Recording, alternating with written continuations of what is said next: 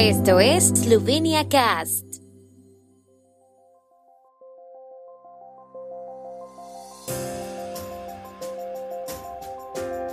Noticias. Ministra de Exteriores eslovena asiste a la décima conferencia del Tratado de No Proliferación de Armas Nucleares. Situación de los dos focos de incendio en el Carso se encuentran bajo control. Aumento de tráfico en las autopistas eslovenas y en los pasos fronterizos. La ministra de Asuntos Exteriores de Eslovenia, Tania Fayon, asistirá hoy y mañana al debate general de la décima conferencia de revisión de la aplicación del Tratado sobre la no proliferación de las armas nucleares en Nueva York, donde también mantendrá varias reuniones bilaterales, entre ellas con el secretario general de la ONU, Antonio Guterres, y el secretario de Estado estadounidense, Anthony Blinken. Fayón realizará una declaración hoy en el debate general de la conferencia, mientras que mañana asistirá a una reunión de alto nivel de la iniciativa de Estocolmo.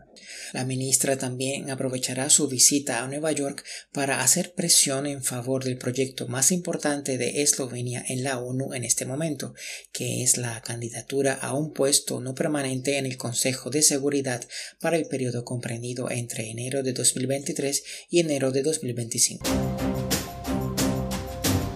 La situación en los dos focos de incendio de la región del Carso está controlada. Diez bomberos están vigilando el incendio.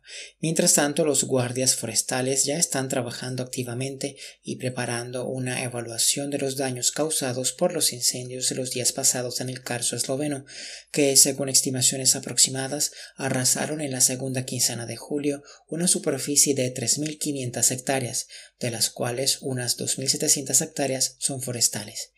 Las recientes lluvias, que han sido escasas en la zona, han calmado un poco la situación, pero aún estamos en pleno verano.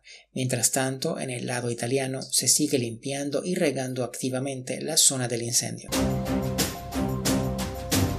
Se espera que el tráfico de Austria a Croacia aumente mucho hoy en la circunvalación de Ljubljana, la autopista de Primorska y en los pasos fronterizos con Croacia, informa el Centro de Información del Tráfico de Eslovenia. El tráfico también se incrementa mucho en ambos lados del túnel de Karavanke. También hay atascos en la frontera con Croacia. En la autopista de Podravska hay un atasco de dos kilómetros antes del paso fronterizo de Gruškovje con Croacia que hace esperar a los coches entre una y dos horas para salir. Los coches esperan hasta media hora para salir en los pasos fronterizos de Starot, Jelšane, Dragonia y Vinica. El tráfico también se incrementa en la entrada a Eslovenia. En el paso fronterizo de Dragonia los vehículos esperan entre una y dos horas, en el de Vinica hasta una hora y en los de Zechoule y el Shane y Socherga hasta media hora, según el Centro de Información de Tráfico. El tiempo en Eslovenia. El tiempo con información de la ARSO, Agencia de la República de Eslovenia del Medio Ambiente. Parcialmente despejado con nubosidad variable por la tarde. En el interior de Eslovenia se producirán algunas tormentas. Las máximas diurnas serán de 27 a 32 grados, con máximas de hasta 34 grados centígrados en Primorska.